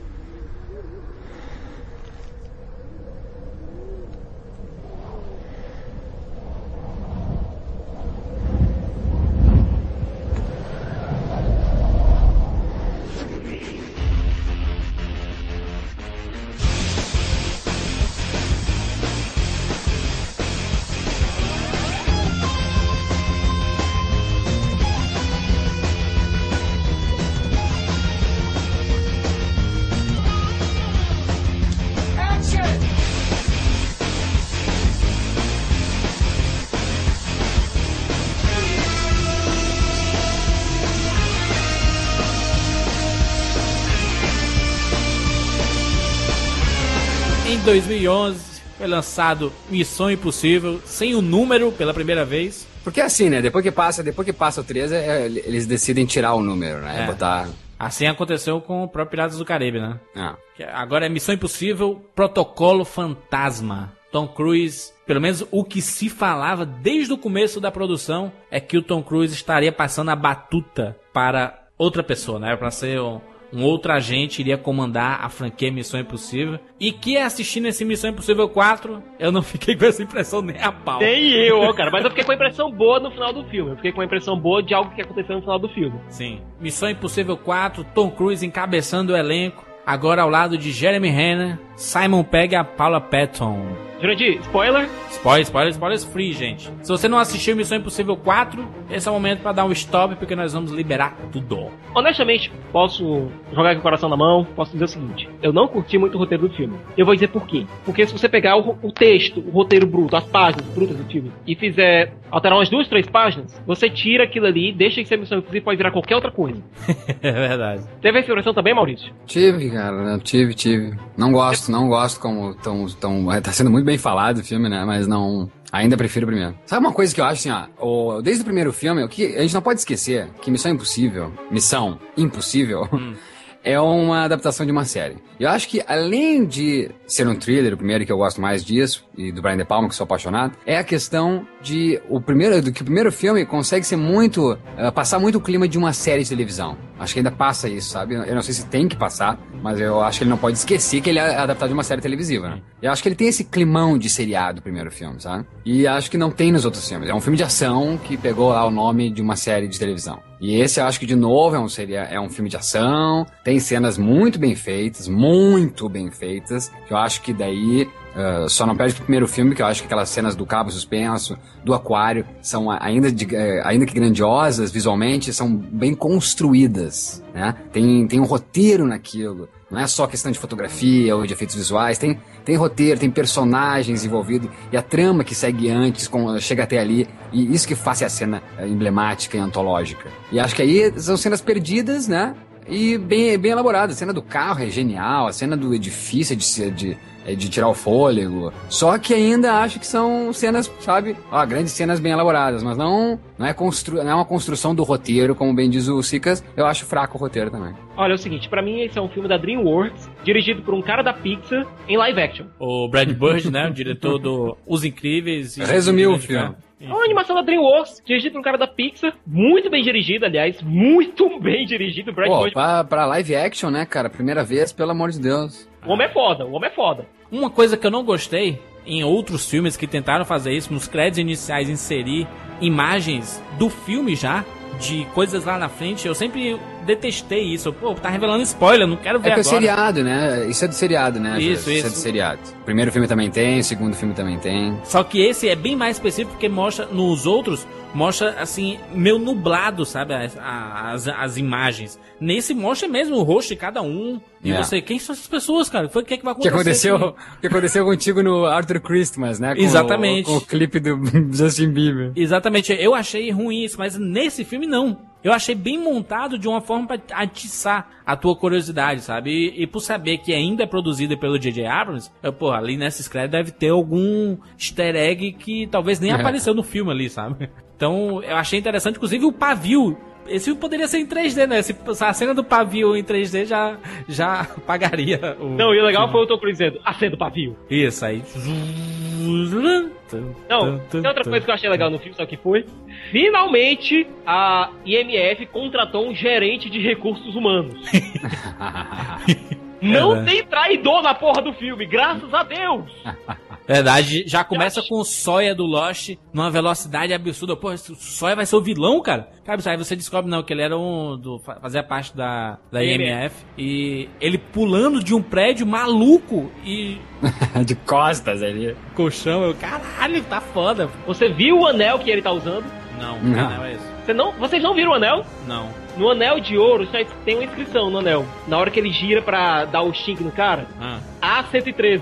A113 do que é usado nos filmes da Pixar, né? Isso. A113, tem uma inscrição no anel dizendo A113. Olha que viagem. Explica, explica o que é esse A113 pra quem não, não pegou sequer. A113 é um código que é usado em todos os filmes da Pixar. É, geralmente é numa placa de trânsito ou em um formulário. Por quê? Porque virou uma piada interna dos filmes da Pixar. Quem es- escutou o nosso cast da Pixar sabe disso. Sim. E Brad Bird, como um bom homem da Pixar, colocou lá A113 no filme.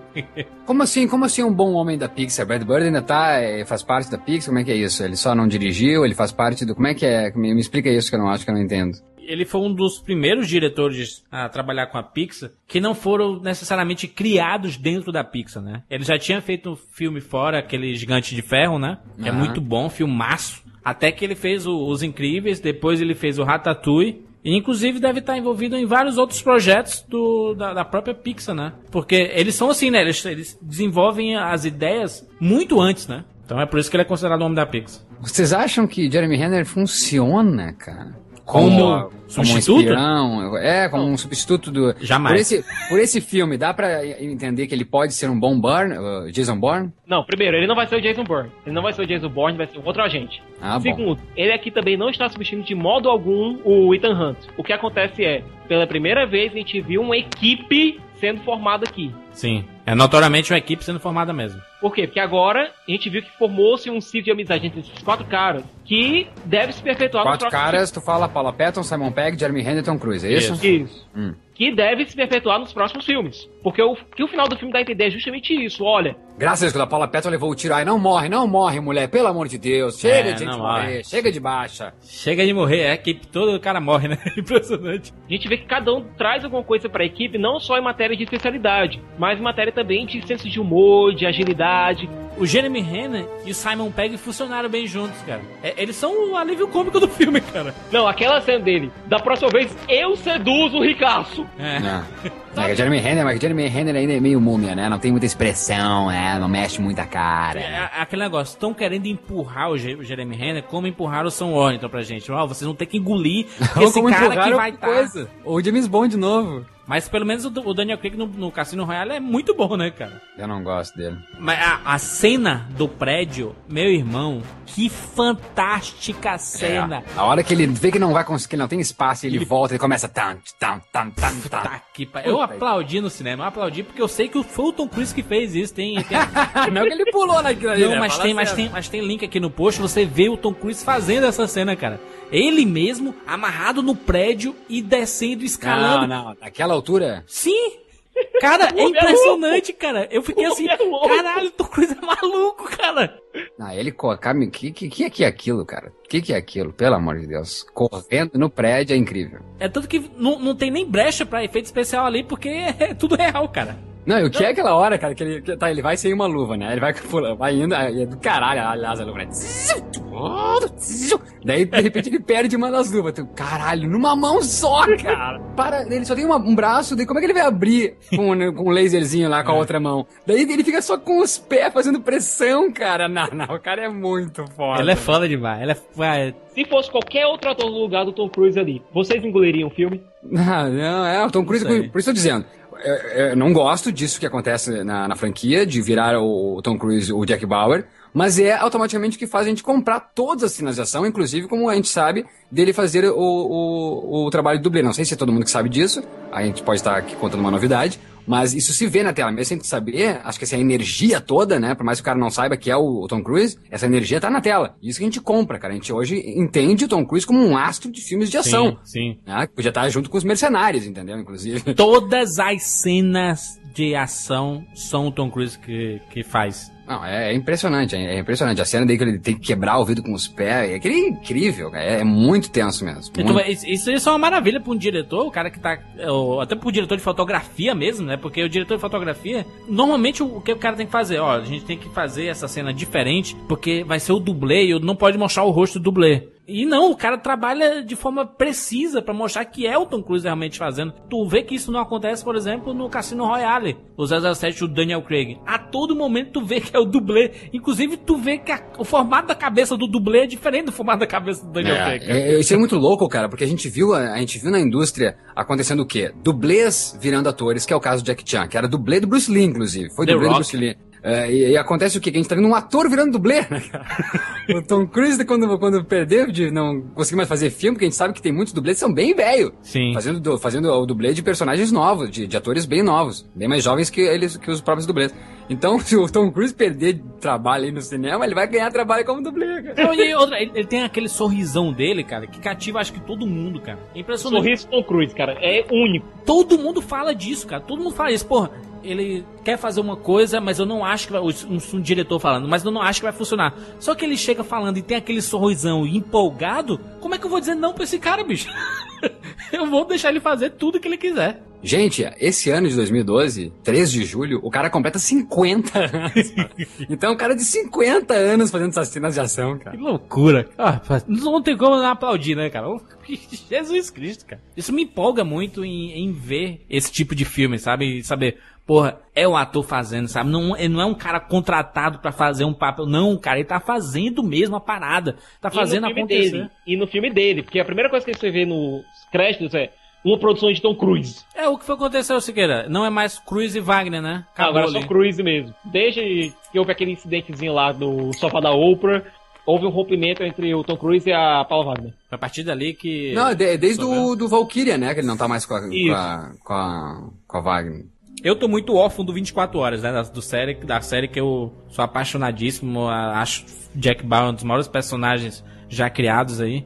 E esse sentido de urgência tinha todo o episódio do 24 Horas. E a gente viu num filme, cara. E me faz acreditar num filme do 24 Horas por causa do Missão Impossível. Esse sentido de urgência, tudo que aconteceu ali no, no Missão Impossível, a questão do de apertar o botão e o míssil ser atirado e você ter que ir a velocidade pra tentar desativar. Aqui isso tudo acontece no 24 Horas, cara. Não, e não vamos esquecer, mas é, e perfeito e, e que legal, porque esse link tu faz, por causa que 24 Horas é uma série de televisão. Sim, sim, exatamente. E Missão Impossível é baseado na série de televisão. Olha que bacana que então ele fala com a linguagem de televisão ainda. É. E é bacana fazer esse link que eu falei que o 2 e o 3 eles relevam, né, que o filme veio de, uma, de um seriado. Sim. E outra coisa bacana do quarto filme, que eu acho, e por isso que eu coloco ele como o segundo melhor filme da saga, da franquia, melhor é o 1 pra mim, o 4 vem no segundo lugar, depois vem o 3, depois vem o 2. Lá embaixo. Lá embaixo. Então, eu acho esse aí por causa que tem esse lance que tinha no 1, né? Deles em coletivo entrar, como no Simon Pegg e ele quando entra no Kremlin. É genial aqui, sabe? Eles tentando entrar, tem aquela tensão toda. E ele saindo, tirando o casaco, virando com a camisa do Bruce Springsteen. Não, e, o, o Simon Pegg demonstrando o personagem dele, demonstrando. Ah, eu sou muito fã, tô do lado do cara, cara, que todo mundo fala aqui na agência, bicho. Eu fiz É. o treinamento aqui pra ficar do teu lado. eu tô bem? Eu tô bem? Como é que eu tô aqui? Tô bem? Tô bem? muito legal isso. o Simon Pegg não é bobo, cara. Que grande ator. Aqui o vilão é um detalhe. Um detalhe. É, um, é uma coisa necessária pra história, mas que. É, o vilão é a, é a- é a guerra nuclear, né? É o que, Exato. o- a consequência fatal, né? É, e isso é muito legal, porque ele dá o- esse sentido de urgência que eu falei, que lembra muito 24 horas, Mas que, que você. Ah, eu assisti com a Ariane, né? Mal. Assisti É. o filme com a Ariane. A Ariane, ela, ela tem, um- quando ela fica nervosa, ela começa a apontar pra tela, ali, ali, vai, e fica estalando os dedos, vai, sabe assim, Hum. que nervoso. Eu vi muito i- ela fazendo muito isso nesse filme, né? Que tem umas horas assim que tu, vai meu filho, tá acabando o tempo. E ele lá naquele estacionamento lá, lá na Índia, e aí desce, sobe, caindo, O que é aquele estacionamento, meu Deus do céu? E é real o estacionamento, né, cara? Que loucura. E Não, outra é coisa, cara. Não é estacionamento, é uma linha de montagem, se eu não me engano. ali. É, não, não, me É pareceu uma linha de estacionamento. Montagem, cara, mas é um estacionamento, cara. Me É. pareceu uma linha de montagem como se vê aí as a Volkswagen da vida. Aliás, já que eu falei Volkswagen, o número de montadoras que aparecem nesse filme, cara. Não só isso, o número de empresas de tecnologia. Tem Apple, tem Samsung. Tu, tu vê que uma hora o cara tá usando um iPhone, outra hora tá usando o Galaxy, outra hora tá usando o, o tablet da Galaxy, outra hora o Simon Pegg tá usando o MacBook Pro. Mistura tudo. Que é aquela maquininha da tela é operada através de um iPad. Cara, e esse, esse gadget aí do, daquela tela e aquela câmera emulando o fundo do, do- daquele corredor. Ah, aquilo é genial. Puta, que pariu. Que cena boa, que cena boa. Me lembrou, não ainda, porque tem humor, né? A- a- ainda que tenha humor também a cena do, do Cabo Suspenso, mas me lembrou muito essas cenas do Kremlin, as cenas do primeiro filme. Por isso que eu faço esse link de, de novo de tensão. Tem cenas muito bem construídas. E o que me faz eu pensar que o Brad Bird talvez seja melhor nesse quesito que o J.J. Abrams, sabe? De Talvez. construção de cenas tensas, assim. Cenas de ação, talvez o de Abrams seja melhor. Cenas dramáticas, talvez o de Abrams seja melhor. Mas o Brad Bird constrói uma cena de tensão melhor que o J.J. Abrams, se comparar os dois filmes. né? É, mas, mas acho que se a gente for pensar, mas é porque o J.J. Abrams ele não tinha experiência nenhuma dirigindo filme, né? Dirigindo cinema. É, foi, mesmo que esse seja o primeiro do, do Brad em live action, é o terceiro, é o quarto filme. Ele, ele tem muita noção, né? O, o Brad Bird tem muita noção de espaço. Atenção, atenção que o, o Missão Impossível 4 tem é muito por causa da direção frenética, né? Ele tem uma direção mais frenética pra esse tipo, do sentido de urgência, né? É muito legal isso. Juro, a ação me lembrou muito a ação de Os Incríveis. A É. cena final, a cena final no estacionamento lá, me lembrou, sabe o quê? É a luta do Sully com o inimigo dele lá no Monstros S.A. Nas portas. É, pode ser, Nas sim. portas, Me lembrou muito, ser. cara. E vai dizer de novo que o Tom Cruise estava naquele carro a 100 metros de altura, caindo naquela Só acho que tinha uma BMW. câmera lá, só, só tinha uma câmera mesmo. Não, e aquela cena, cara, não, olha só quantas cenas tem. Essa cena do estacionamento, a cena do, do prédio que a gente falou, tanto dele correndo no prédio quanto dele pulando na janela. A fuga da Ah, prisão. A, a cena do Kremlin, que é muito tensa também. A, a- qual fuga da prisão? A fuga da prisão. A fuga da prisão. E a. Não, a cena do carro, cara. Ficando de lado, ele vai, ele vai capotando. Ele capota dentro do. O carro Sim, capota. a câmera dentro Mas do a carro câmera capotando. dentro do carro. Que coisa Aquela genial. câmera lenta assim. Que coisa genial. aqui. Não, não, e o bacana é isso, que quando ele. O Tom Cruise coloca um sinalizador no corpo de alguém que tinha morrido. E ele empurra e eles conseguem fugir pro outro lado. O Jeremy Renner fica perguntando: Mas como é que tu sabia que eles iam atirar no sinalizador lá e a gente ia conseguir fugir? Ele: Não, foi intuição, mas ele: Mas como é que tu consegue isso? Ele, tava com sentido de. Ele quis mostrar ali naquela cena a questão do aprendizado, né? Que o cara queria aprender. Ele demonstra toda hora que é um analista, que não é um cara que sabe man- manusear armas e tudo. E depois é revelado que ele é, né? Um cara de campo, né? Que tem treinamento e tudo. Quanto custou esse filme? Esse filme custou 140 milhões. 10 milhões a menos que o terceiro. E, se- Brad e- Pitt, cara. e- e só esses apoiadores, patrocinadores aí, né? Apoiadores não, patrocinadores pagaram o filme todo, né? Sim. Essas marcas todas aí. Eu gostei dessa equipe. Eu gostei dessa equipe porque é uma equipe que não tem tensão sexual entre eles, assim, de que possa desvirtuar alguma coisa da, da trama, né? Porque sempre tinha assim, ah, é, é é minha parceira de equipe, eu gosto dela, sabe? Como tem lá no, no primeiro filme, tem lá a, a mulher do Jim. Aí, É a Tate Newton no segundo. É, tem Newton no segundo. Aí no terceiro é foca totalmente no, na, na mulher do Tom Cruise. É, Aí mas, não, no não, terceiro, mas no terceiro também tem o Declan com a Maggie Kill. Não, mas, mas ainda Isso. assim, mas ainda assim, ne- nesse quarto não tem nenhuma tensão disso. E eles conversam entre si muito bem, né? Nos Exato. outros parecia que eles conversavam em, em- em nichos diferentes, nesse parece que eles todos conversam entre si muito legal, não tem aquela Perfeito. questão do traíra, do X9, cagueta. Tem o Jeremy Renner, que é meio né, suspeito, personagem, mas depois Medroso revela pra uma- caralho.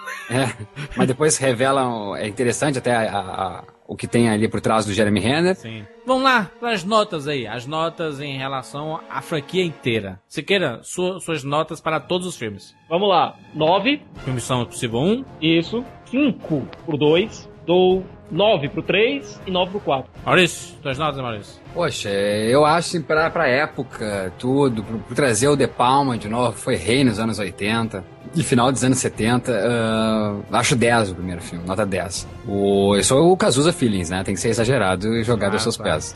O segundo filme, acho 4, nota 4, assim, chorando talvez, eu, eu combine com o Six num 5. O terceiro filme, um 6,5. E o quarto filme, dou uma nota 8,5. Justo. Missão Impossível 1, eu dou nota 9. Acho filmaço, tá bem acima da média. Naquela época não tinha igual. Missão Impossível 2, nota 3. Aquela câmera lenta do John Woo é como se ele tentasse filmar alguém cagando e o cocô caindo na privada. Aquele momento ali. Aquele momento em câmera lenta. Eu ia, dizer eu ia dizer comercial de perfume, mas é um comercial de cocô. É, vo- você, você pode até tentar ser poético, colocar a câmera lenta pra girar, mas é um cocô caindo. Então ficou bem ruim. Nota 3. O Missão Impossível 3, eu dou nota 9,5. E Missão Impossível 4, nota 9. Eu acho no mesmo nível do primeiro filme. Acho que aquilo do primeiro filme, a essência do primeiro filme tá no quarto filme. Eu, eu percebo isso, percebo isso. E o 3 eu coloco um pouco acima da média por ter colocado o lado dramático, que é lógico que é bem pessoal isso, porque eu me acostumei a ver isso no 24 Horas, que tinha muito lado dramático do personagem. Que é bem coisa de televisão, né? Sim, claro, É apelar pro drama. E, e que tem, né, Ju- Juras? Tem no final, né? Que Sim. legal que ele, que ele não esquece disso. Da mulher dele, né? E no, no final do quarto filme ainda tem esse apelo dramático também. Exato. E mostra o quê? Que o Luther tava certo. Exato. É, o Vig Rames, né? Que aparece no final do filme. Que aparece no final do filme! Ele faz eu uma- estou em todos! Ah, eu fiquei bem feliz, cara, com o 4, porque é o seguinte, eu fui ver, porque eu sou eu sou fã do Tom Cruise. Eu nasci vendo Tom Cruise. Então Quem não, não tem é? como eu Quem não, não é, ver. Maurício? Ah, quem não nasceu vendo Tom Cruise não é, ora. É, di- é difícil não Hoje é um dele. cara cinquentão, entendeu? Mas é difícil não gostar dele. E eu vejo esse cara sempre, cara, em qualquer filme que ele fizer. Eu vi todos os filmes do Tom Cruise. Então, não tem como eu não ver o filme do Tom Cruise. Mas eu saí de lá satisfeito com a franquia Missão Impossível, tendo de novo gás e eu querendo um 5. Querendo um 5 mesmo. Muito Maurício, legal. você concorda que pra mim a equipe dos cinco vai ser esses quatro mais o Ving Rhames? Por favor, por favor. Agora, Maurício, tu falou da bilheteria do filme lá um pouquinho antes. Isso, eu queria dizer só isso.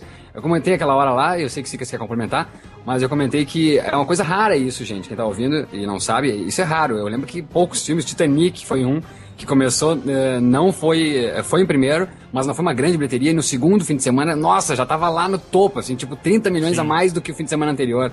E é muito difícil, quem acompanha o box office sabe que é difícil um filme que não tá em primeiro, no, no fim de semana seguinte, chegar em primeiro. A tendência é Agora- ele baixar. Maurício, quer que eu explique esses números? Por favor. Entrou apenas em 400 e poucas salas. Apenas as salas IMAX. Pô, não sabia disso. Que legal. Isso, Porque, um porque, na filme- verdade, só, por, só um pouquinho uma pausa, vamos deixar claro, ele estreou junto com Sherlock Holmes eh, Game of Shadows, né? E eu Isso. pensei, eu pensei que era por isso, assim, que o Game of Shadows, tipo, tinha tirado o público todo. Logo que eu vi que tava estranho, porque não foi tanta bilheteria do Game of Shadows e foi muito pouca a do Missão Impossível 4. Foi, Game of Shadows foi quase, eh, acho que 40 por aí, e o Missão era 16. E eu, ca- caralho, tem mais gente pra ver filme. Que, que, que foi? Ah, então aí é a explicação, poucas salas. Ele quebrou o recorde das salas IMAX, né? Foi o, o maior lançamento em faturamento, né? Só em, ele foi lançado só no IMAX, 400 salas. E tem um Ah. pequeno detalhe ainda. Hum. As cópias do filme também foram as cópias de quê? Do Batman, os 7 minutos do Batman do Dark Knight. Né? Ah, claro. o que também. fez a Warner ficar um arara.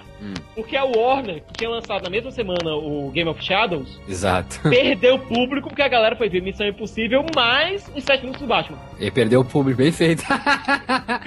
Quem mandou, né, cara? Não, não sei, o boca a boca tá pegando, né? E a crítica tá, nossa, né, 9.3, eu acho, no Rotten Tomatoes, tá muito boa a crítica dele. Acho que é da- dos quatro filmes é o melhor avaliado pela crítica, Maurício. No, É, no. Rotten, Missão Impossível 1 não tem tanta nota boa, não.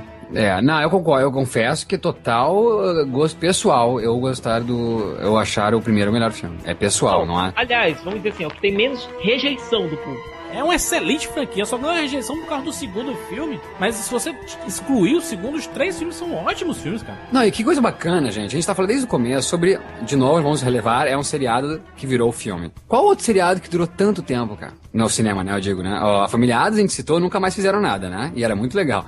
Ah, a gente citou aqui o Fugitivo, nunca mais teve filme, até porque eu acho que não tinha também como ter. Teve Mas o daí... X-Marshall, não os federais. Isso, federais. Teve o Esquadrão Classe A, não deu certo, né? As Panteras foi aquele vexame. Então, olha só, 20 anos de carreira, cara, que vai se completar daqui a 4 anos, é isso? Isso. Não é pra qualquer um, cara. Então, 16 anos, vamos ser, ser exatos, 16 anos uma franquia durar no cinema e agora no quarto filme ter esse, esse feedback de crítica especializada, esse feedback ainda legal de bilheteria, porra, é de aplaudir com um cara E ganhar de um 50 novo anos. gás. E ganhar um novo gás. E com o protagonista ainda o mesmo e com 50 anos de idade. É do caralho. E isso. arrebentando tudo, né? Maravilha, maravilha. Tá aí os quatro filmes da franquia Missão Impossível. Deixa aí o seu comentário. E, por favor, Maurício Sicas, acenda o pavio.